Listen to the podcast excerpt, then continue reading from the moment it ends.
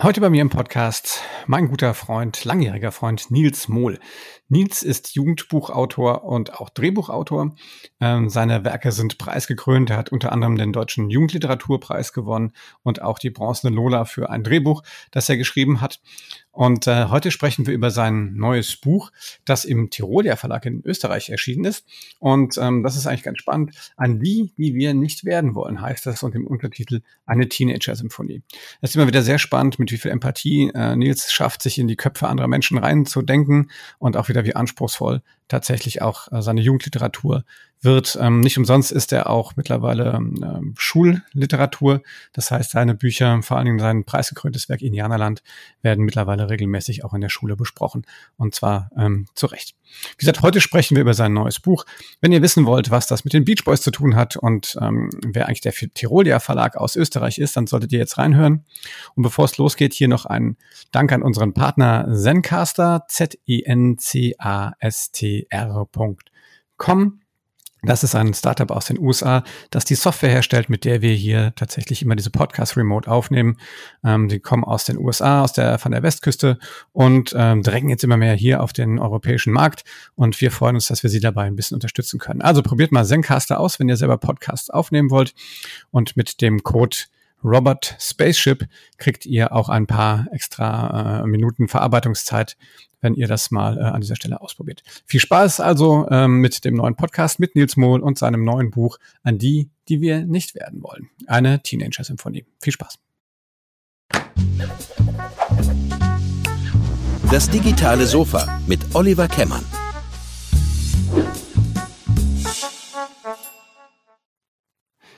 Ja, hallo, herzlich willkommen zu einer weiteren Episode von Das digitale Sofa. Heute mit einem Stammgast sozusagen, mit Nils Mohl aus Hamburg, ähm, erfolgreicher Jugend- äh, und Kinderautor aus ähm, Hamburg. Hallo Nils, ähm, schöne Grüße nach Hamburg. Wie geht's dir? Moin Olli. Ähm, mir, mir geht's ähm, eigentlich prima. Äh, ich habe vor kurzem ähm, das 50. Lebensjahr vollendet und ähm, ich habe mich immer gefragt, was dann passiert. Aber ich muss sagen, ähm, End, End 40er klingt ja irgendwie so ein bisschen schäbig, ne? Und 50 klingt nach, ähm, klingt irgendwie golden und nach Jubiläum und so weiter. Insofern, mir, mir geht's gut. Na gut, ihr bist ja jetzt auch im Club, das ist sehr, sehr schön. Ja, ich finde es immer dann, wenn man dann irgendwie so angesprochen wird und sagt, ach, ja, so, so alt hätte ich dich jetzt nicht geschätzt. Das passiert dann mit 50 eher schon wieder. Ne? Ja, aber du wirst natürlich, äh, auch wenn man älter wird, natürlich kein, kein bisschen weniger äh, kreativ und produktiv.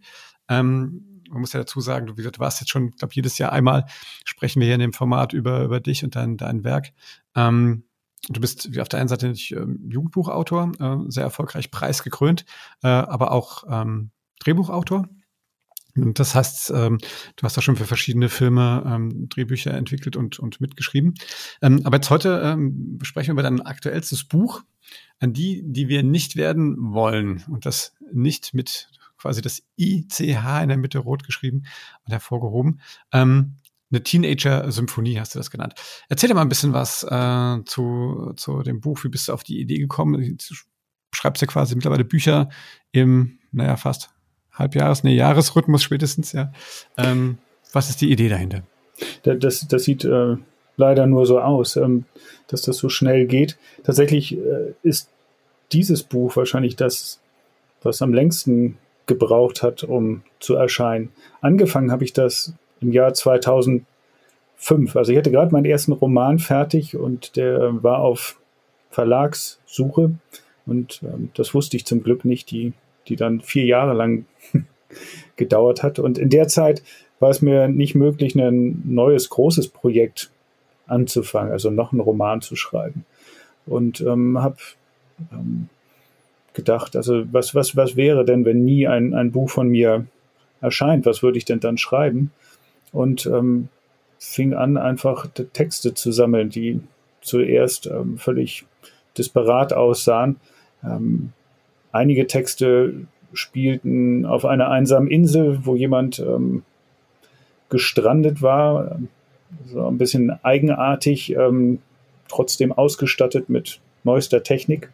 Ähm, andere wiederum erzählten von einem ziemlich äh, herkömmlichen Alltag, von, vom Aufstehen bis ähm, schlafen gehen. Und dieses Projekt habe ich äh, immer mal wieder angefasst, ähm, in den ersten drei Jahren intensiver und dann in den kommenden zwölf auch immer mal wieder. Und mir war klar, dass das so ein Buch ist, was ähm, entweder im Nachlass gefunden wird oder ähm, einfach zur richtigen Zeit in die richtigen Hände geraten muss. Das heißt, ich habe es auch kaum jemanden gezeigt und dann vor ein, äh, ja, vor, vor zwei Jahren, glaube ich, war das, ähm, kam ein Freund auf mich zu, der, der suchte für eine, eine Reihe ähm, noch einen Titel und hatte sich erinnert, also ich hatte dem mal ein bisschen was davon gezeigt und ob, ob ich das noch hätte und ähm, ich habe es dann wieder hervorgeholt und mir angeguckt und dachte, ah, das ist eigentlich ähm, wirklich ein tolles Projekt und habe dann nochmal intensiv dran gearbeitet und ähm, dann wollte es der Verlag, der diese Reihe rausbringt, aber nicht haben. Ähm, und dann war ich aber so weit, dass ich dachte, okay, jetzt könnte ich es eigentlich auch mal jemandem zeigen. Und tatsächlich ähm, gab es dann den Tiroler Verlag in Österreich, der ähm, gesagt hat, wir machen es. Ähm, wahrscheinlich auch, weil ich vorher, ähm, noch bevor ich die überhaupt kontaktiert hatte, Regina Kehn kontaktiert hatte, weil ich dachte mir immer schon, ähm, es fehlt an, in, in, diesem Buch vielleicht noch eine Ebene. Das heißt zwar Teenager-Symphonie, ähm, hat also viel auch mit Musik zu tun, wenn man, wenn man will, aber ähm, ich kann nicht zeichnen und nicht malen und ich dachte mir, ein tolles Cover bräuchte man sowieso, aber es wäre vielleicht auch interessant, wenn es ähm, noch begleitet werden würde durch, durch Bilder. Und ich habe eben Regina Kehn gefragt. Ähm, ich bin ein großer Fan ihres Buchs, das literarische Kaleidoskop. Ähm, und ja, sie hat mir eben nicht nur das Cover beigesteuert, sondern tatsächlich dann am Ende eine ganze Menge Bilder, die das Buch jetzt eben zu einem Designobjekt machen, auch äh, weil der Tiroler Verlag eine ganz tolle Herstellerin hat, Nele Steinborn, die ja, das alles perfekt umgesetzt hat. Also ähm, leider nicht in einem halben Jahr entstanden, dieses Buch, sondern über einen Zeitraum von anderthalb Jahrzehnten.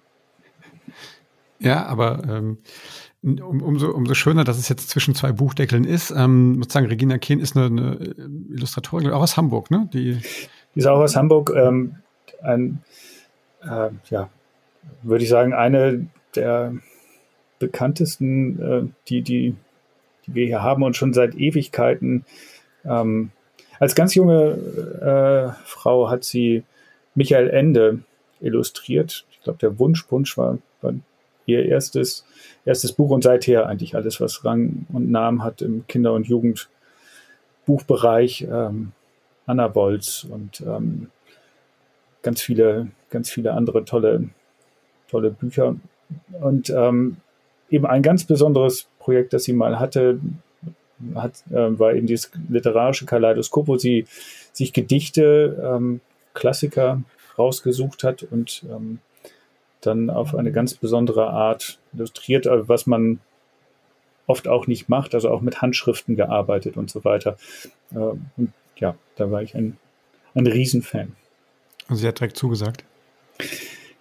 Ja, sie hat schon gesagt, dass das ähm, ist ja ein sehr spezielles ähm, Projekt und sie weiß nicht, ob sie Zugang dazu findet, aber ähm, wir, wir haben uns dann getroffen und ähm, lustigerweise gar nicht über, über das Buch gesprochen und ähm, wir haben ähm, ja gewisserweise auch äh, über unsere Instagram-Kanäle miteinander kommuniziert, wenn, wenn, wenn, man, wenn man so will.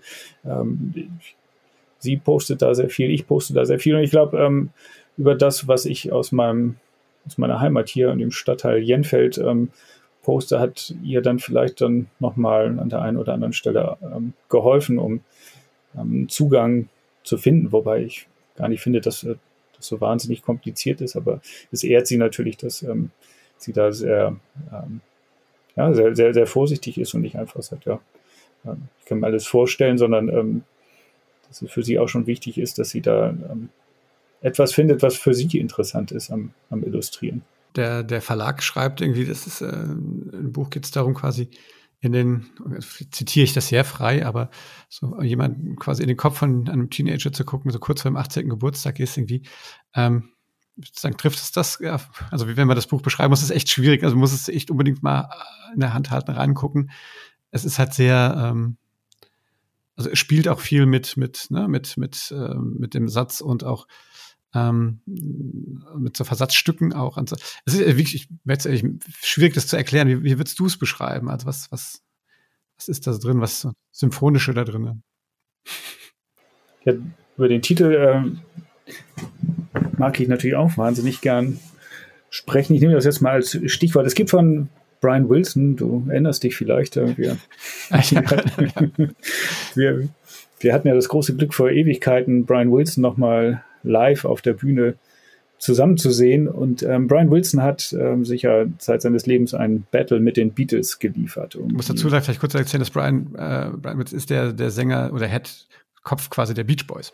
Genau, der ähm, und auf, äh, genau, jenseits des Atlantiks gab es die Beatles und in Amerika saß halt Brian Wilson und hat ähm, immer die neueste Beatles-Platte gehört und sich gedacht, ähm, wie kann man das noch toppen, während die Beatles eben in London, Liverpool oder wo immer sie auf der Welt gerade waren, die neueste Beach Boys Platte gehört haben und gedacht haben, okay, was können wir davon klauen und in unsere Musik ähm, einbauen.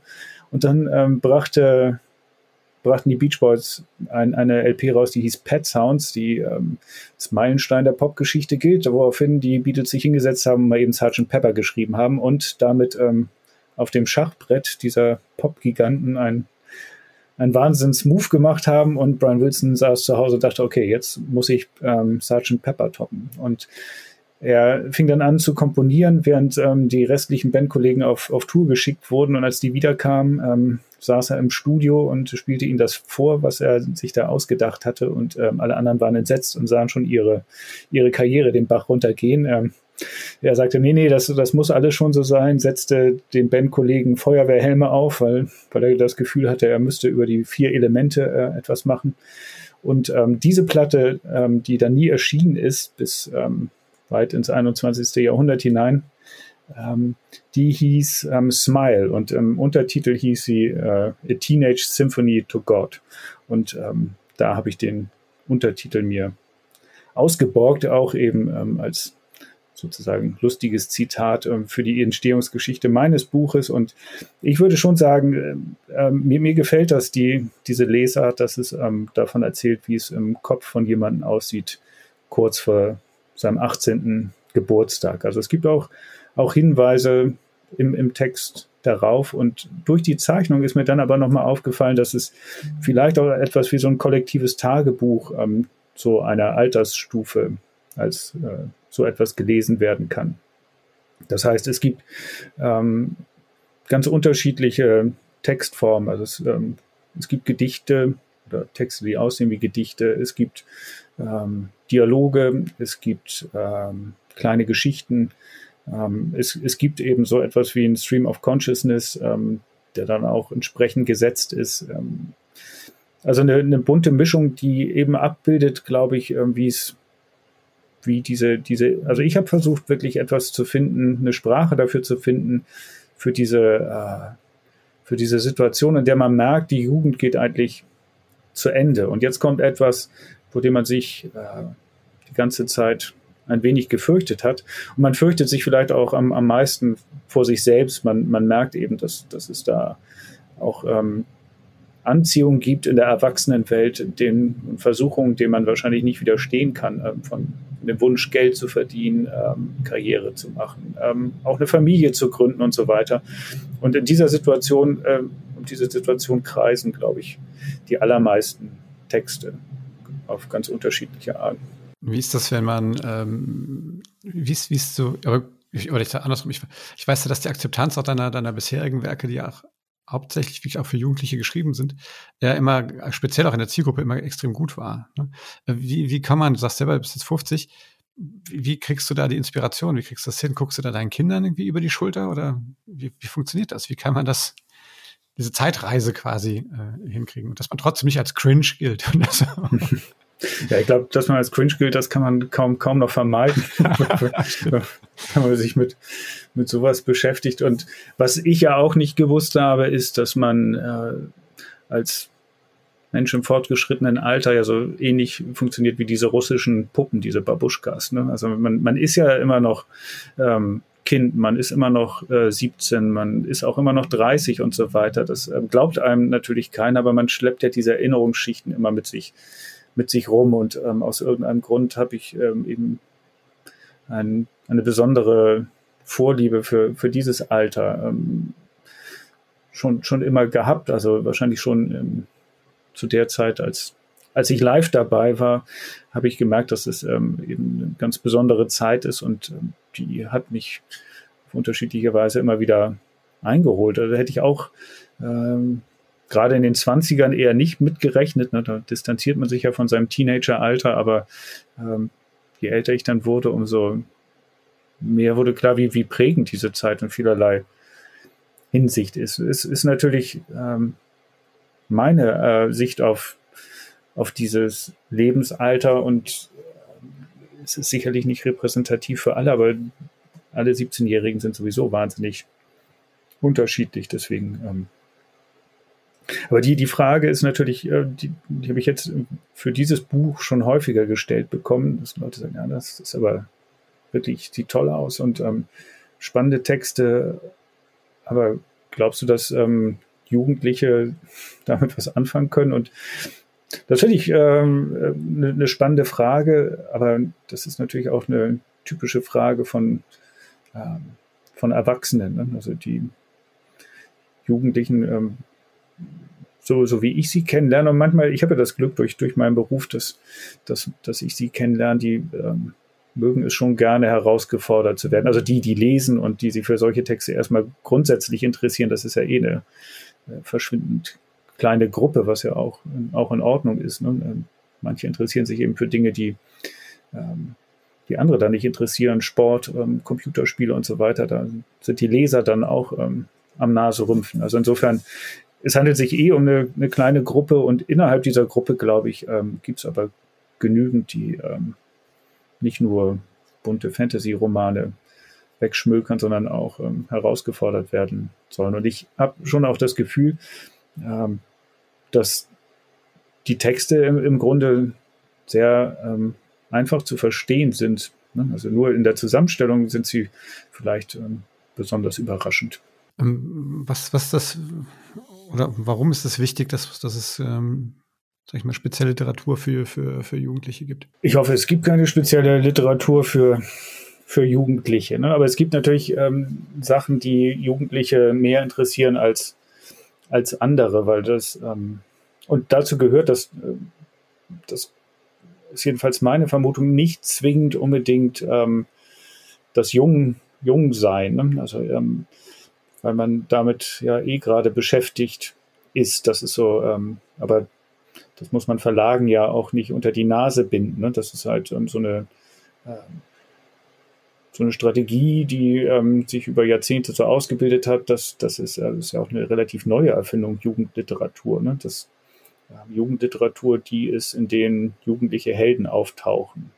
Umgekehrt ähm, schützt das äh, an, angebliche Erwachsene davor, sich mit solchen Themen auseinanderzusetzen. Also, ähm, aber es gibt ja bestimmte Dinge, die äh, wahnsinnig populär sind und ähm, auch deshalb so populär sind, weil das Jugendliche anspricht. Also was weiß ich, ähm, aktuell Billie Eilish, ich glaube, es gibt keinen unter, unter 18, der nicht weiß, wer Billie Eilish ist. Ne? Und die ähm, auch Themen behandelt, ähm, die man wahrscheinlich in normalen Jugendbüchern nicht so zwangsläufig findet. Ähm, Depression, ähm, auch die Angst vor der Erwachsenenwelt und so weiter und so weiter. Also das sind schon Themen, die grundsätzlich ähm, auf, auf Resonanz stoßen. Das ist immer die Frage der Verpackung, die für Jugendliche wichtig ist. Ich weiß noch ganz genau, als mein erster Jugendroman ähm, erschien und da ähm, fragte ich einen meiner äh, Studierenden, die ich damals unterrichtete, was, was denn seiner Meinung nach wichtig wäre beim, beim guten Jugendroman. Und lustigerweise sagte er so, so halb scherzhaft, das Cover. Also es ist wichtig, dass wenn du auf dem äh, Schulhof erwischt wirst, das nicht, nicht peinlich ist. Ne? Und ähm, äh, es war natürlich ein Scherz, aber da steckt, glaube ich, eine Menge, Menge dran. Also die, die Frage ist gar nicht so sehr, was äh, drin ist. Also da sind, ähm, glaube ich, die sowieso sehr, sehr äh, sehr wissbegierig, aber es ist wichtig, dass das Gesamtpaket stimmt. Ne? Also es ist natürlich schon wichtig, dass was drin ist, sie anspricht und ähm, interessiert, aber dass sie auch das Gefühl haben, ähm, das ist etwas, ähm, mit dem darf ich erwischt werden. Und das, das Gefühl kennen wir ja auch alle aus unserer Jugend noch, ne? Ähm, von, von der Frage, welches äh, T-Shirt kann ich denn zur Schule anziehen, bis welche Sporthose darf ich beim Fußball tragen und so weiter. Ähm, die, diese Dinge, die, diese Angst davor, wie werde ich gesehen, wie werde ich wahrgenommen, ähm, spielt natürlich eine große Rolle. Und ähm, ich glaube, ähm, Menschen, die, die viel lesen oder die ein Interesse am Lesen haben, werden dann vielleicht ähm, an der Stelle auch, auch robuster, aber trotzdem muss man ihnen das, das Leben ja nicht schwerer als, als nötig machen. Also sowohl inhaltlich als auch ähm, was, was die Darreichungsform ähm, angeht. Ne? Und es ist natürlich die Frage, ob man ähm, da wahnsinnig hilft, indem man sagt, okay, es gibt hier Literatur speziell für Jugendliche. Das klingt ja immer so, als wenn man nicht, nicht in der Lage wäre, ähm, Literatur, Literatur zu verarbeiten. Und das ist eigentlich Quatsch. Ja, es hat im Prinzip auch viel mit, ja, mit Empathie eigentlich auch zu tun, oder? Finde ich. Ne? Aber zu sagen, ne, dich da, ich meine, überlegen, also, in, in, also als wir so, als wir Ende, äh, Ende, also als wir Teens waren, das finde ich ja gerade heutzutage immer noch auffällig. Ne? Ich glaube, da haben wir uns alle noch um das eine Telefon, was im Flur stand, gekloppt, das Kabel gebunden und mit Wählscheibe war. Und ähm, das war ja schon, ist ja schon, schon äh, eine komplett andere Welt damals gewesen. Und trotzdem gibt es immer noch Themen, die immer noch gleich geblieben sind halt. Ne? Man, das kann man so raus, rausdividieren eigentlich, glaube ich, ne? diese zeitspezifischen Sachen. Ne? Ja, ja, unbedingt. Das, ich meine, es wird immer schwierig sein, andere Menschen, auf andere Menschen zuzugehen. Ähm, es wird immer schwierig sein, in Momenten, ähm, in denen man überfordert ist von seinen Gefühlen, aber auch äh, von der Gesamtsituation ähm, angemessen zu reagieren. Es äh, wird immer es wird immer das, das Problem sein, dass man als ähm, Jugendlicher das Gefühl hat, ähm, nicht für voll genommen zu werden. Manches, manchmal tut man auch, ähm, und das weiß man dann eben auch, man, man tut auch einiges dafür, dass, dass, dass das so ist. Aber ähm, ganz, ganz äh, tief brennen sich doch auch ähm, die Momente ein, in denen man merkt, okay, Erwachsene trauen einem das auch nicht zu. Wobei ähm, die Welt lehrt uns ja in den letzten Jahren ähm, gerade ein, eines Besseren, ne? wenn man äh, sich die Fridays for Future Bewegung und so weiter anguckt, dann ähm, merkt man eben doch, was für, für eine Kraft ähm, Jugend und ähm, haben kann. Ne? Und ähm, auf, auf ganz verschiedenen Ebenen ist es, glaube ich, die, die Arroganz der Erwachsenen, die, die einen als, ähm, als Jugendlicher schon stark ähm, beschäftigt und herausfordert. Und ähm, das ist natürlich ein, auch ein, ein immer aktuelles Thema und davon gibt es eben noch eine ganze Reihe mehr von, von der Liebe über die Sexualität und ähm, natürlich auch den Tod, den ähm, man meist ähm, im Teenageralter ja auch das erste Mal so richtig erlebt und so weiter und so weiter. Und ähm, das, das bleibt in jeder Generation gleich, während ähm, der Schnitt der Hosen und ähm, die Farbe der Frisuren sich ändert. Ne? Die Art der Telespiele. die, wir, wir, wir, sind ja die erste Generation, die überhaupt welche hatte. Ping-Pong mit so einem ja. Drehcontroller. Space Invaders. Ja, oh, das war ja schon, dann, schon weiter. ja, ähm, Du hast gerade schon mal kurz erwähnt, der Tirolia Verlag. Also ich muss ehrlich sagen, hatte ich jetzt so gar nicht auf der Uhr, kannte ich jetzt gar nicht. Magst du zwei Sätze mal zu, zu denen erzählen? Also ähm, klingt eigentlich ganz spannend, was die machen. Ja, in äh, der Tirolia Verlag hat ähm, eine eigene Kinder- und Jugendbuchabteilung. Ähm, in, in, Österreich kennt man Tirol ja ähm, sehr wohl. Das ist ähm, ein, auch eine Buchhandelskette tatsächlich mit eigenem Verlagsprogramm, ähm, wie der Name schon, schon sagt. Ähm, natürlich auch mit klarem Österreich-Bezug und es gibt im Tiroler Verlag auch eine Menge Literatur über Berge, Klettern und so weiter. Aber es gibt eben auch ein ganz tolles ähm, Kinder- und Jugendbuchprogramm, ähm, das ähm, seit, seit Jahren ähm, ähm, durch zwei Dinge auffällig wird. Einmal durch, durch, durch großen Mut, äh, was, was sozusagen ähm, die Form angeht. Also es ist einer der wenigen Verlage, in dem auch Lyrik ähm, wirklich gepflegt wird, in dem ähm, aber auch Experimente gewagt werden. Also es gibt eine ganz tolle Autorin, Elisabeth Steinkellner, die ich sehr bewundere, die dort ähm, Bücher veröffentlicht, die in großen deutschen Publikumsverlagen ähm, nicht äh, veröffentlicht werden auf diese Art. Und das ist natürlich toll, wenn es ähm, so einen Verlag gibt, der diese Experimente wagt. Ähm, Heinz Janisch, ein, ein, ein großer ähm, Kinderlyriker und Lyriker überhaupt, ähm, veröffentlicht dort, dort regelmäßig. Die haben ein ganz tolles ähm, Bilderbuchprogramm äh, mit ganz tollen Künstlerinnen ähm, und Künstlern. Ähm, also, und das, das Zweite ist eben bei diesem Verlag, sie ähm, machen wirklich wunderschöne gestaltete Bücher. Ähm, hatte ich ja eingangs schon erwähnt, also Nele Steinborn, die Gestalterin auch meines Buches, ähm, schon diverse Bücher dort gemacht, also wo man sich einfach als Buchliebhaber ähm, schon daran erfreuen kann, wie, wie diese ähm, Werke gemacht sind, wie sie gesetzt sind. Und ähm, wenn man dafür eine Leidenschaft ähm, hat, ähm, ist das ähm, ein Verlag, den, den man auf jeden Fall auf dem Schirm hat. So. Ich, ich kann nur, nur schwärmen. Ich merke das schon. Äh, ich habe ihn jetzt auch auf dem, auf dem Verlagsschirm. Ähm, ja, Nils, ähm, was, was steckt denn noch in, als, nächstes in der Pipeline? Ähm, kannst du schon irgendwie einen Ausblick geben? Worüber werden wir beim nächsten Mal sprechen, wenn wir uns nächstes Jahr wieder hier äh, in der Sommerfrische quasi hier über, über neue Jugendliteratur von dir unterhalten? Kannst du schon was verraten? Ja, wenn alles nach Plan läuft, erscheint nächsten Sommer ein neuer Roman.